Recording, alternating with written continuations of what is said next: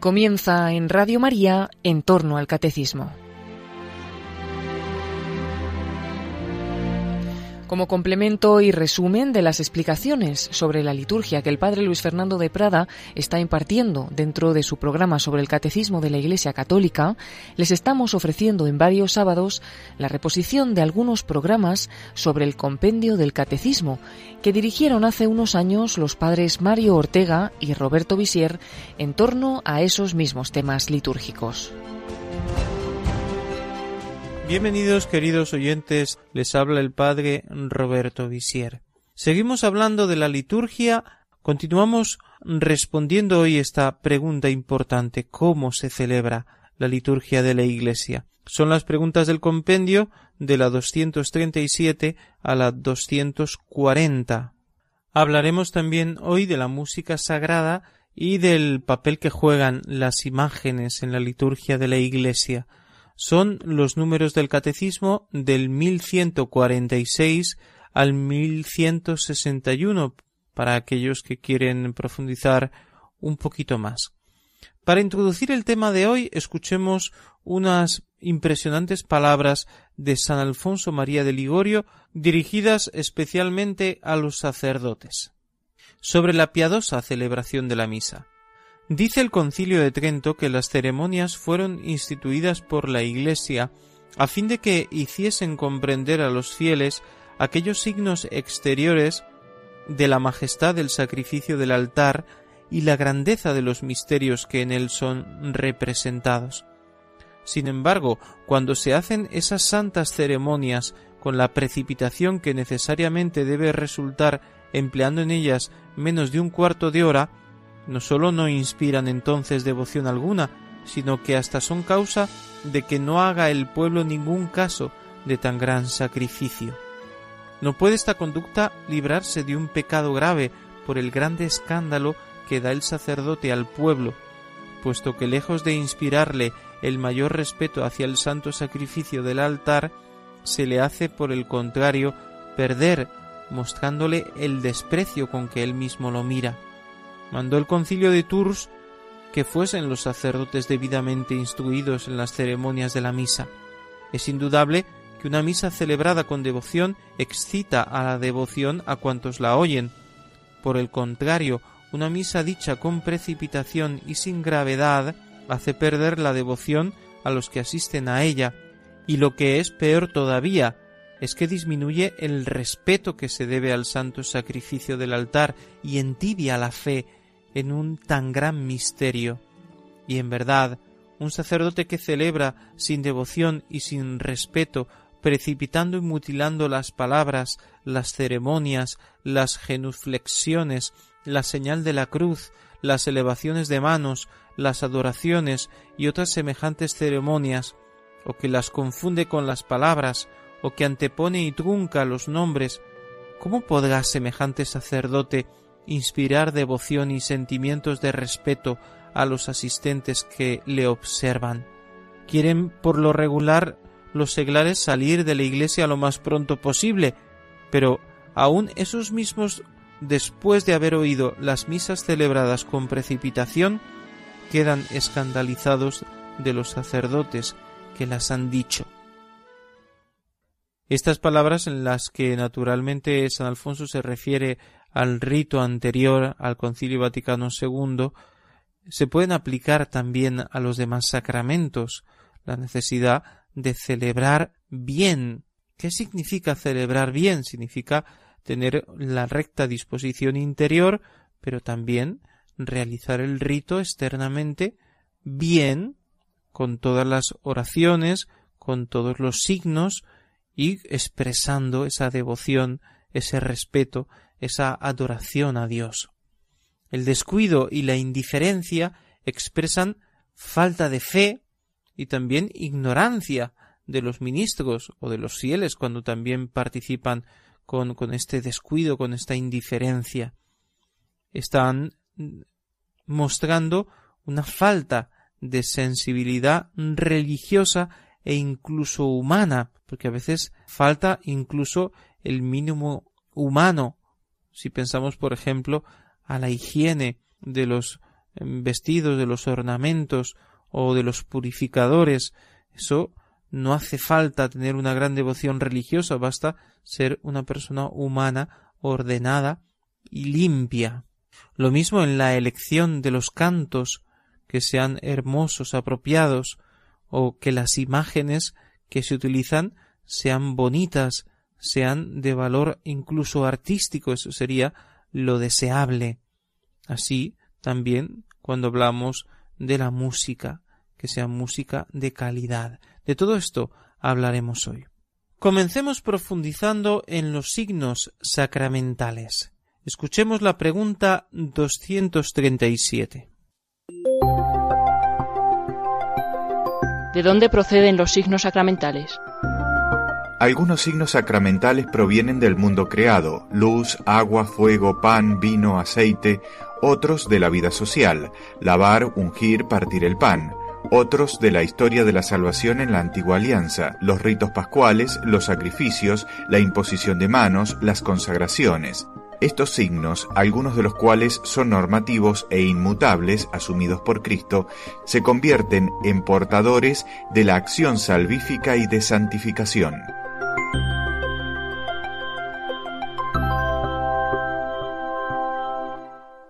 Los signos que se utilizan en los sacramentos son tomados, nos ha dicho el compendio, del mundo creado, de la naturaleza y de la vida social. Detengámonos en algunos de los signos principales. Primero de los naturales, de los que vienen de la naturaleza.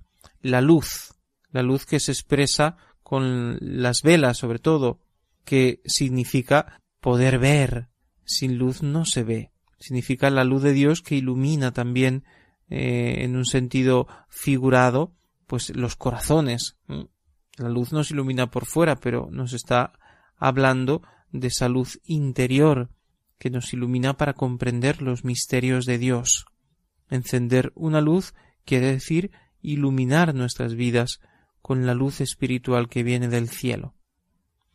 El agua, que es fundamental para la vida humana, sacia la sed y también lava.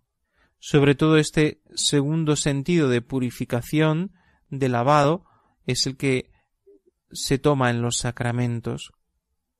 El fuego, que también está presente en las velas que se utilizan en la celebración de los sacramentos, eh, está expresando la luz, que ya lo hemos dicho, pero a la vez está expresando el calor y la fuerza el fuego que consume, el fuego que calienta, que nos libra de, del frío. Está hablando del alma que se calienta espiritualmente, del fuego que es amor. Eh, todo eso son imágenes que se utilizan también en el lenguaje humano. El pan, que es alimento universal, que nutre a la persona, que le da vida porque sin comer no podemos vivir. El pan se convierte entonces en el signo del alimento espiritual que es Cristo, el pan de vida, es Cristo que además se hace misteriosamente presente en el pan de la Eucaristía que deja de ser pan y se convierte en el cuerpo de Cristo. El vino, también una bebida universal, muy utilizada siempre en unas culturas más que en otras, donde es más abundante la viña, pues naturalmente, pues más que donde eh, crece con dificultad esta planta.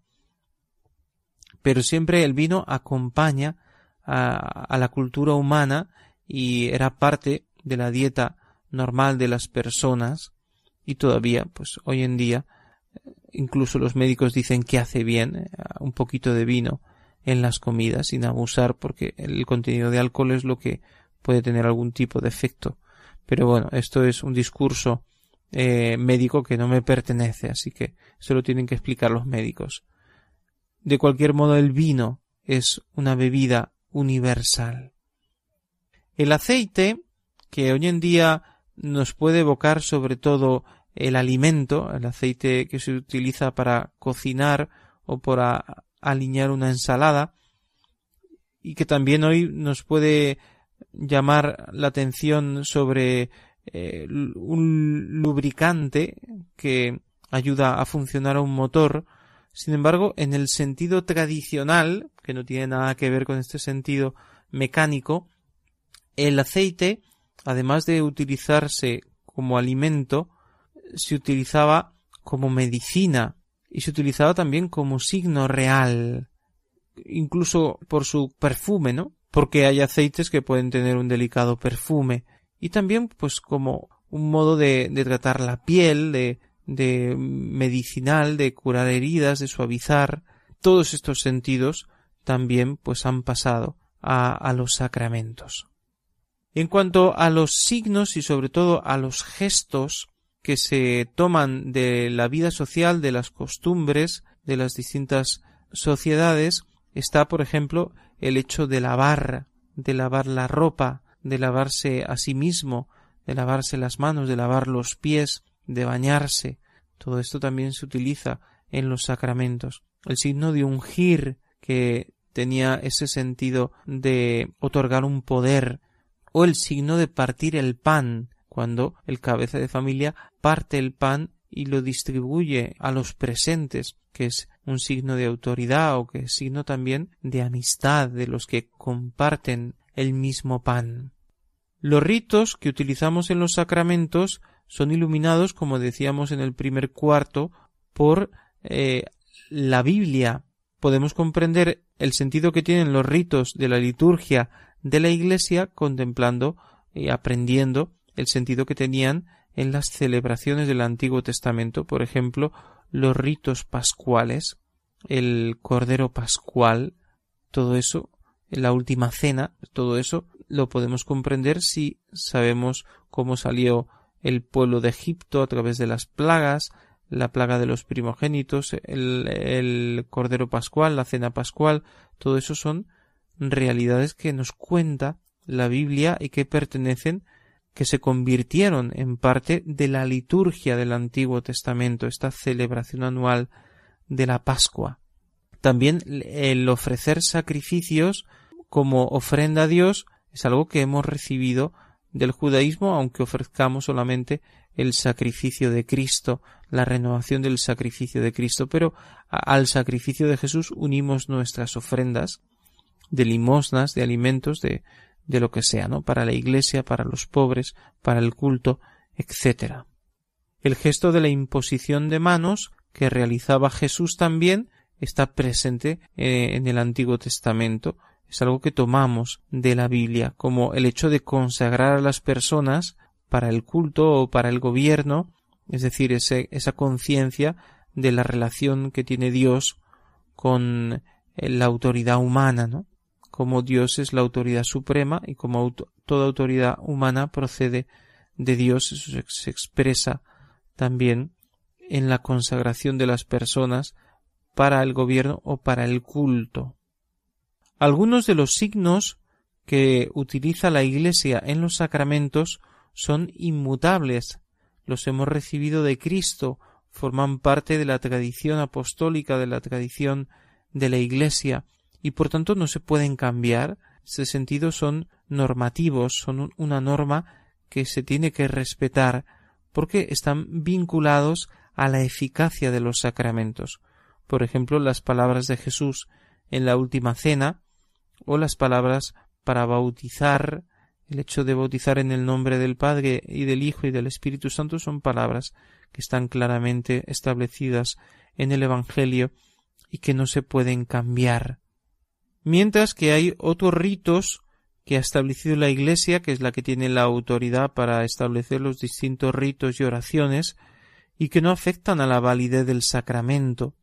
Por ejemplo, el hecho de hacerlo en una lengua o en otra, o el orden de los ritos, de hacer primero este rito y luego el otro, o que las vestiduras sean de un color o de otro, de una manera tejidas en este modo, en el otro, eh, porque eso, pues son cosas externas que tienen su importancia, pero que pueden cambiar, han cambiado a lo largo de los siglos, según el cambio de las épocas, son diferentes en Oriente y en Occidente, porque son tradiciones que comparten en algunas cosas, pero otras son distintas, y la adaptación a las culturas hace que se modifiquen ritos gestos o puede ser que incluso oraciones para que sean mejor comprendidas por los que las escuchan.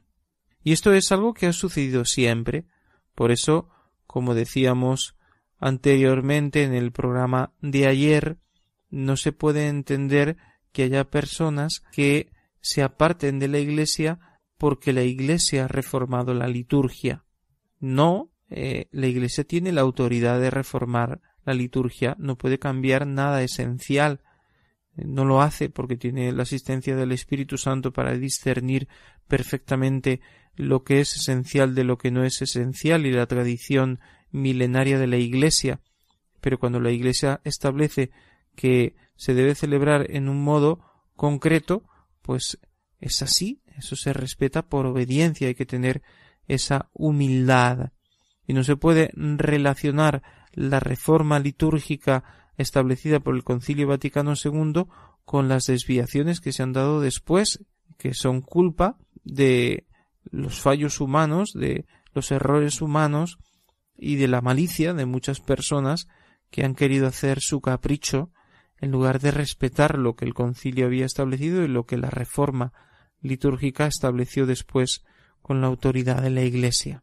Hagamos nuestra primera pausa, escuchamos una canción y volvemos enseguida.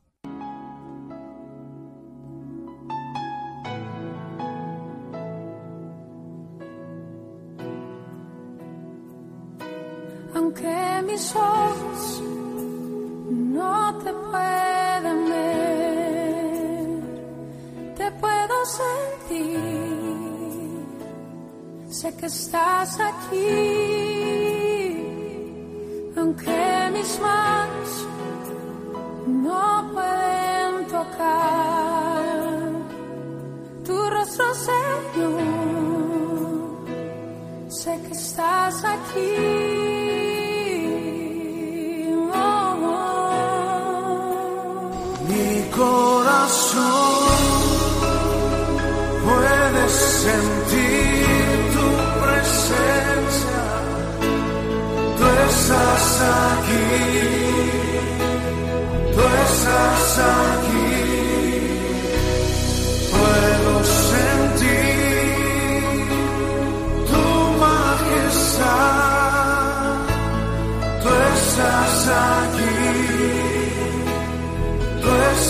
estás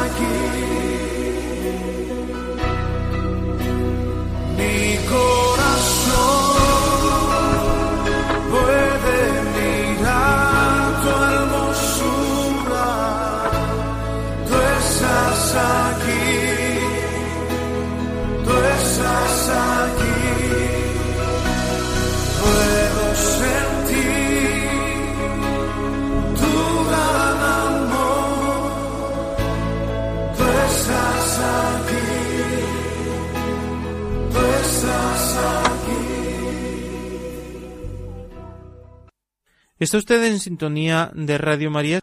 Estamos hablando de los signos sacramentales y vamos a explicar ahora la conexión que existe entre esos signos, entre esas acciones que realiza el ministro sagrado o los fieles que participan y las palabras que se pronuncian en los ritos sagrados. Escuchemos la pregunta 238. Existe entre las acciones y las palabras en la celebración sacramental? En la celebración sacramental las acciones y las palabras están estrechamente unidas. En efecto, aunque las acciones simbólicas son ya de por sí un lenguaje, es preciso que las palabras del rito acompañen y vivifiquen estas acciones, Indisociables en cuanto signos y enseñanza, las palabras y las acciones litúrgicas lo son también en cuanto realizan lo que significan.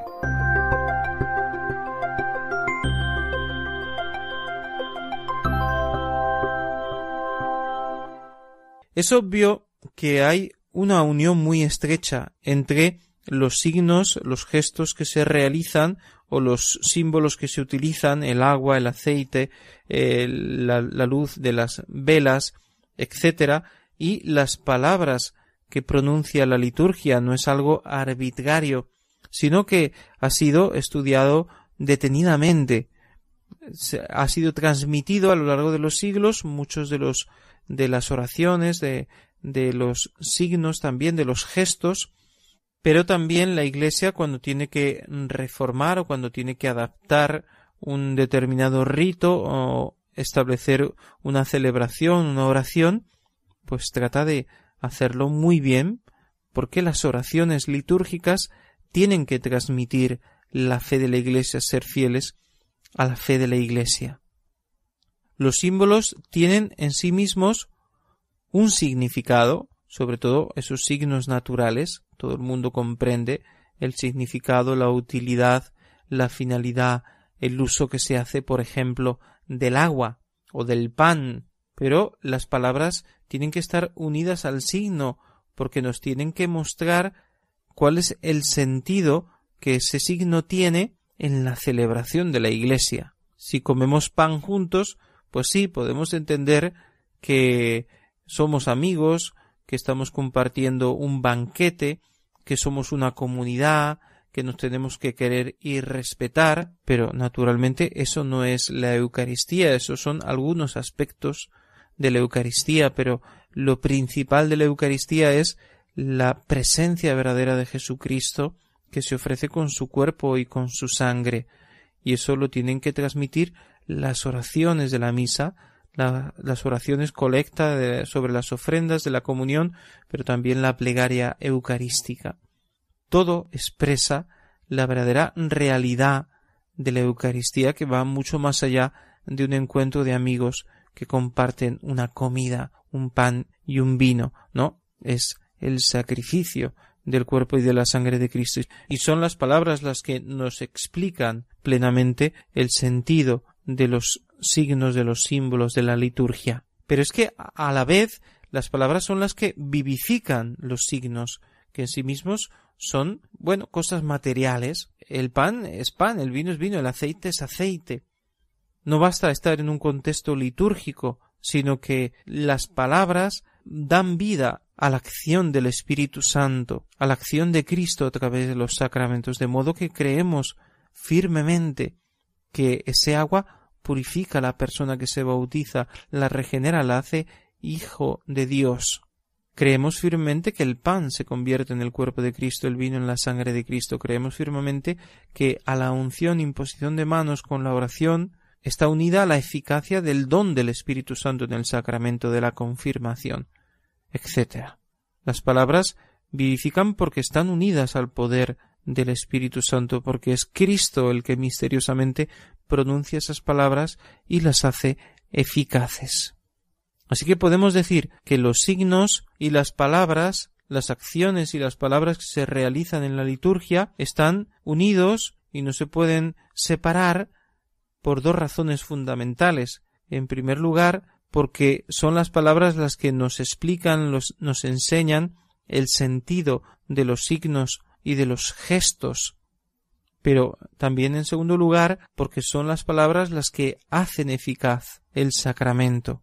Es verdad que sin el signo, sin el símbolo, sin la materia, no se puede realizar el sacramento, no se puede bautizar sin agua, no se puede celebrar la misa sin pan y sin vino, pero Además de esos signos, nos hacen falta las palabras, las oraciones, todo lo que hace posible que esos signos naturales, materiales, cobren un valor sobrenatural maravilloso.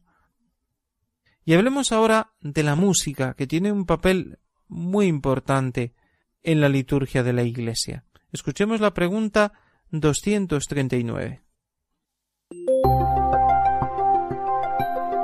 ¿Con qué criterios el canto y la música tienen una función propia dentro de la celebración litúrgica? Puesto que la música y el canto están estrechamente vinculados a la acción litúrgica, deben respetar los siguientes criterios, la conformidad de los textos a la doctrina católica y con origen preferiblemente en la Sagrada Escritura y en las fuentes litúrgicas, la belleza expresiva de la oración, la calidad de la música, la participación de la asamblea, la riqueza cultural del pueblo de Dios y el carácter sagrado y solemne de la celebración. Fácilmente podemos pensar que la música en la liturgia tiene un papel superficial, porque a veces nos parece que la música es simplemente como una cortina musical, como un fondo eh, que, bueno, que nos alegra un poco la vida, que ambienta, que, bueno, que es un adorno, que eh, es para relajarme, me pongo a escuchar un poquito de música, llevo música en el autobús o en el metro para entretenerme. Sí, bueno, es bonita, me gusta mucho, me llena mucho, pero bueno, es algo como eh, que no es esencial en la en mi vida. Es algo que no es esencial en mi vida. Y así podemos pensar que la música en la iglesia, en las celebraciones de la iglesia, pues bueno, tiene un papel de adorno, es un poco bueno, eh, ponerle un poquito más de color a la celebración. Sin embargo, eh, es mucho más que eso, porque tenemos que comprender como raíz para entender bien este aspecto de la liturgia que vamos a explicar, que la música es uno de los medios privilegiados de expresión humana. Los sentimientos humanos, el pensamiento de los hombres, la cultura humana se transmite de un modo privilegiado a través de la música. También, pues, del arte, de, de, todo tipo de arte, de la pintura, de la escultura, de la arquitectura, sí, todo eso también es muy importante y también ocupa un puesto en la liturgia de la Iglesia. Pero la música tiene un valor principal para transmitir la fe, porque transmite muy bien los valores, porque llega a lo profundo del corazón humano, y ahí la utilidad, el valor educativo de la música, y la Iglesia ha querido utilizar, porque todo lo que es bello, todo lo que es hermoso, todo lo que es bueno, se puede utilizar para llegar a Dios. Pero no solamente puede ser un medio para hacer apostolado la música, y en ese sentido estamos hablando de la música en general, sino que en este momento estamos hablando de esa música que se utiliza dentro del ámbito sagrado, en el templo de Dios, en el momento de las celebraciones litúrgicas. Y en ese sentido tiene una importancia particular.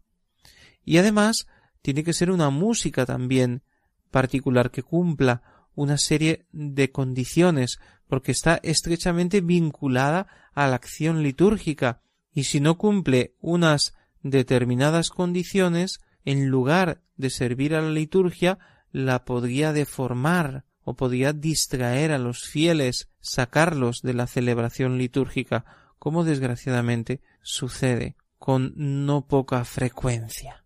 El catecismo hace una lista bastante exhaustiva de los criterios. Nos dice cuáles son los criterios para hacer, escoger, para poner música a las acciones litúrgicas. Nos dice así, en primer lugar, el canto que se utiliza para la liturgia tiene que respetar la fe de la Iglesia si no la respeta, no se puede utilizar en la liturgia, no la debería utilizar el católico para nada, porque está en contra de su fe, pero mucho menos para la liturgia.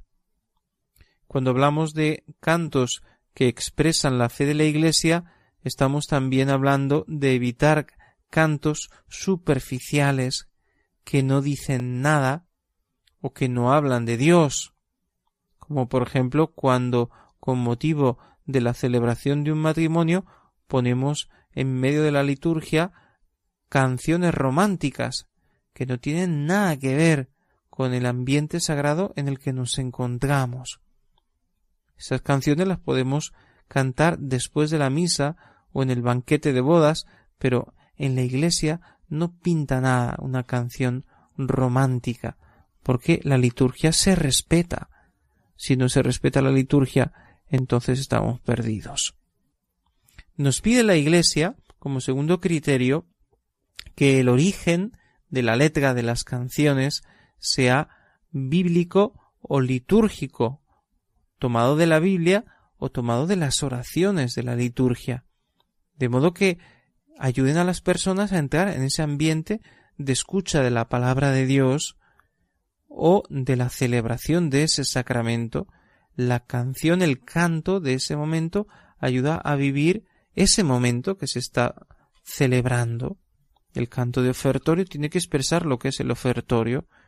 El canto de, del Evangelio tiene que expresar lo que significa el Evangelio, tiene que cantar el aleluya que se hace antes del Evangelio. El canto de comunión tiene que expresar lo que es la comunión y etcétera. Así, así tiene que ser. No podemos ser arbitrarios. El canto litúrgico tiene que ser hermoso. Entonces aquí mm, llegan algunos y dicen, es que de gustos no hay nada escrito. ¿A ti te parece bonito? A mí no me parece bonito. Sí, es verdad. Hay algunos gustos distintos, pero hay unos criterios claros de belleza. No podemos traer a la liturgia un canto feo, un canto horrible, un canto que, que musicalmente hablando está mal hecho. Es decir, tiene que ser un canto de calidad. Y eso los músicos, los que son profesionales de la música, saben cuando una canción está bien escrita o mal escrita, cuando una canción pues es una chapuza de una persona que no sabe música o de una persona que no tiene talento y cuando una composición musical pues tiene calidad y además pues resulta agradable al oído porque la música tiene un poquito o mucho de matemáticas sentido de que todo tiene que encajar, todo tiene que estar en su lugar. Así es como la armonía funciona y suena bien. si se hace en otro modo, no suena bien produce efectos distintos. La música en la liturgia tiene que transmitir lo que se quiere expresar. Cuando se quiere expresar alabanza, pues tendrá más fuerza cuando se quiere expresar glorificación, un aleluya, un gloria, bueno, eso puede tener más fuerza, pero cuando se quiere expresar recogimiento, adoración, tiene que tener menos fuerza. No sé, es un ejemplo que estoy poniendo. Tiene que expresar ese momento. Si es un momento de profunda adoración, tiene que ser sosegado. Si es un momento de exaltación, pues tiene que expresar esa exaltación, pero siempre en un ambiente litúrgico de recogimiento tiene que invitar a la oración, tiene que respetar el carácter sagrado y solemne de la celebración. Y todo esto son criterios objetivos, que para una persona que sabe música son comprensibles y así tiene que ser.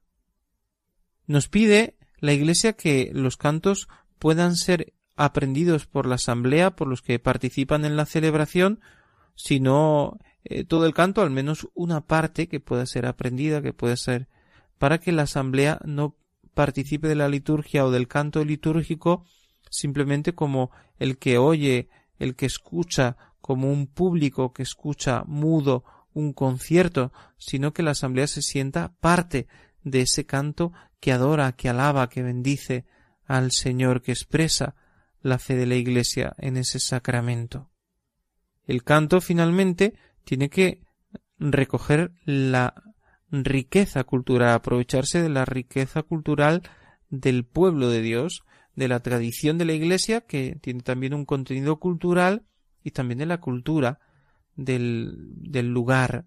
Por ejemplo, yo recuerdo con añoranza, con mucho cariño, los cantos navideños de Venezuela, que se utilizaban también en la liturgia, los aguinaldos venezolanos, porque me parece que tienen una gran calidad y porque expresan muy bien la cultura del pueblo y a la vez la fe cuando se eligen bien los aguinaldos que se utilizan en las celebraciones. No es que se pueden utilizar todos los aguinaldos o todos los villancicos que se cantan en España se pueden llevar a la liturgia.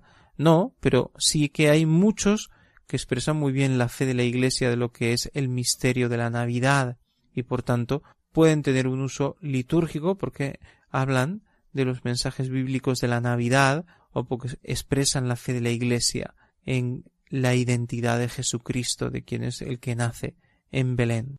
Finalmente, pues el que canta tiene que cantar bien.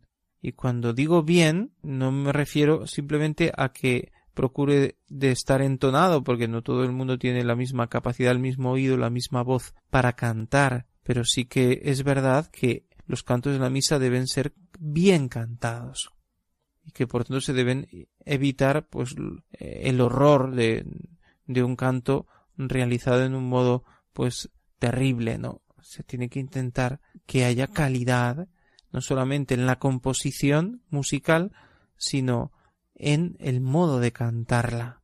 Dice San Agustín, el que canta reza dos veces, pero yo diría el que canta bien, que canta bien en el sentido de que el que quiere rezar cuando canta, el que tiene la intención de honrar a Dios con su canto, y el que pues respeta estos criterios que hemos dicho, ese reza dos veces.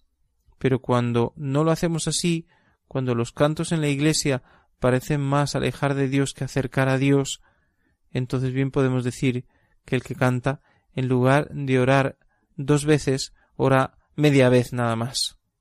Porque el canto, en lugar de ayudarle a rezar, lo está alejando de la oración litúrgica de la fe de la Iglesia. Y esto eh, tenemos todos que reflexionarlo, los pastores y los fieles, porque se han cometido muchos errores en lo que se refiere a la música que se realiza en las celebraciones de la Iglesia, y por tanto estamos a tiempo de corregir los abusos eh, y de componer canciones nuevas, cantos nuevos para las celebraciones litúrgicas que expresen realmente lo que la Iglesia quiere transmitir, lo que el Señor está realizando a través de los sacramentos. Hacemos nuestra segunda pausa y hablaremos después de las sagradas imágenes para terminar el programa de hoy.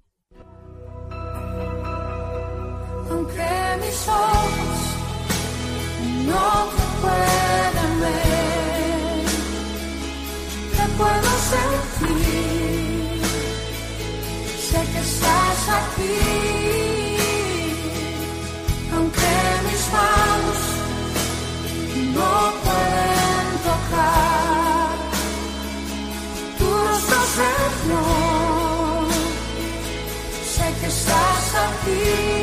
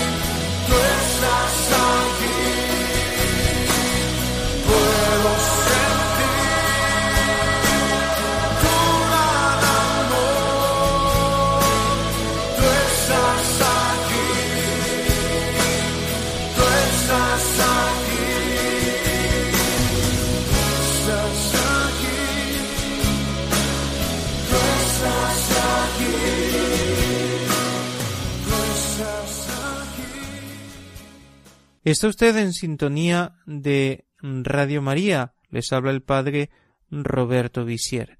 Y en este momento del programa vamos a hablar de las imágenes sagradas. Ya hablábamos de este tema cuando hablamos hace mucho tiempo de el culto al corazón de Cristo, del culto a Jesús en su humanidad, porque toda imagen sagrada nos tiene que llevar a Jesús. Escuchemos la pregunta 240. ¿Cuál es la finalidad de las sagradas imágenes? La imagen de Cristo es el icono litúrgico por excelencia. Las demás, que representan a la Madre de Dios y a los santos, significan a Cristo que en ellos es glorificado. Las imágenes proclaman el mismo mensaje evangélico que la Sagrada Escritura transmite mediante la palabra y ayudan a despertar y alimentar la fe de los creyentes.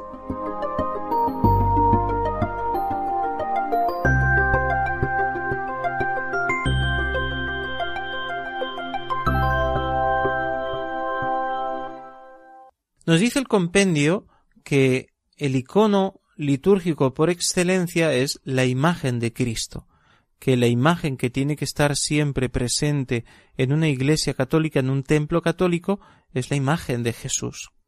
Normalmente siempre está presente, así debe ser, no debe faltar nunca, la imagen de Cristo crucificado, porque además para la celebración de la misa, pues es importante que exista la imagen de la cruz, al menos la cruz, pero si tiene la imagen de Cristo, pues mucho mejor. Y cualquier imagen que nos traiga a la memoria los misterios de la vida de Jesús, ya sea una pintura, un fresco, un cuadro, ya sea una escultura, una imagen de Jesús, en cualquier momento de los que nos cuentan los evangelios, Jesús resucitado, Jesús crucificado, Jesús en cualquier momento de su pasión, todas las imágenes que cuentan los misterios de su vida son aptas para transmitir el mensaje de la fe, no solamente para adornar o llenar una iglesia, sino para darle a la iglesia ese carácter de casa de Dios, de morada de Jesucristo, que está presente en el Santísimo Sacramento, pero cuya presencia se puede indicar también a través de estas imágenes de Jesús. Prefiero que una iglesia tenga hermosas y numerosas imágenes que, que esté despojada, vacía, que parece más una iglesia protestante que una iglesia católica. Así que las demás imágenes, las que no son de Jesús, el sentido que la iglesia quiere dar a esa presencia de imágenes es la de llevar a Cristo, la imagen de la Virgen María nos tiene que llevar a Jesús, y eso quiere ella, llevarnos siempre a Jesús. Siempre porque Jesús ha venido por medio de María y todavía por medio de María pues viene a nosotros. Jesús nos viene de manos de María.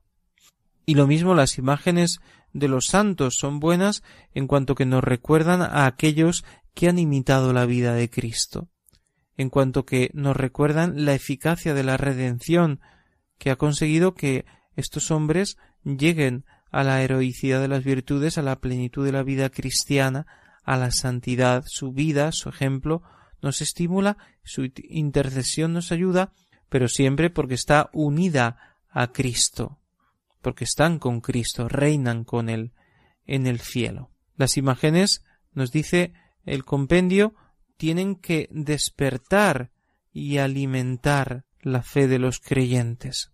Lo mismo que decíamos de la música, lo tenemos que decir de las imágenes.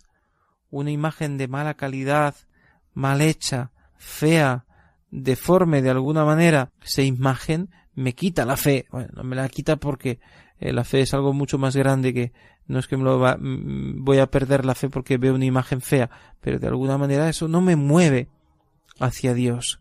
Más bien, pues me dan ganas de salir corriendo. Por eso es muy importante no descuidar estas cosas, que las imágenes de la Iglesia sean bonitas. En este sentido, la Iglesia siempre ha cultivado el arte. Y esto no es un derroche de medios, esto no es tirar el dinero, esto no es mm, no ayudar a los pobres, hay que ayudar a los pobres y eso es más importante incluso que el arte que hay en la Iglesia, pero también el arte es importante porque el hombre se expresa a través del arte y es muy importante expresar nuestra fe también a través de las imágenes sagradas de los cuadros de arte sagrado. Como ya recordábamos en otro programa, cuando hablábamos de las imágenes, lo que tenemos que evitar es la superstición, una devoción exagerada a la imagen en sí misma, porque la imagen nos tiene que llevar a lo que significa, no nos podemos quedar en la imagen. Entonces yo no soy devoto de la Virgen, amigo de la Virgen, digno hijo de la Virgen, sino que yo estoy apegado a la imagen de esa advocación mariana y es esa imagen y ese, esa advocación y no es María, sino que es esa cosa, eh, ahí puede haber una superstición, ¿no? Tenemos que tener cuidado de no hacer que las imágenes se conviertan en algo mágico, ¿no? O simplemente en un objeto comercial de compra y venta. Nos despedimos hoy escuchando algunos números de la Constitución Sacrosantum Concilium del Concilio Vaticano II.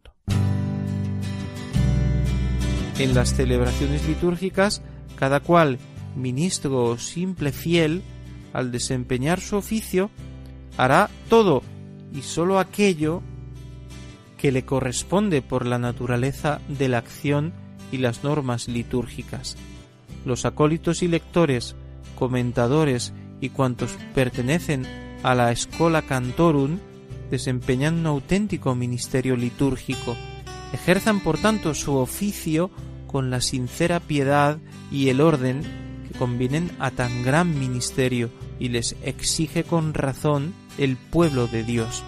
Con este fin es preciso que cada uno a su manera esté profundamente penetrado del espíritu de la liturgia y que sea instruido para cumplir su función debida y ordenadamente. Así finaliza en Radio María en torno al catecismo a modo de complemento y resumen de las explicaciones que el padre Luis Fernando de Prada está dando sobre la liturgia dentro de su programa sobre el catecismo de la Iglesia Católica, les estamos ofreciendo en varios sábados la reposición de algunos programas sobre el compendio del catecismo que dirigieron hace ya unos años los padres Mario Ortega y Roberto Visier en torno a estos mismos temas.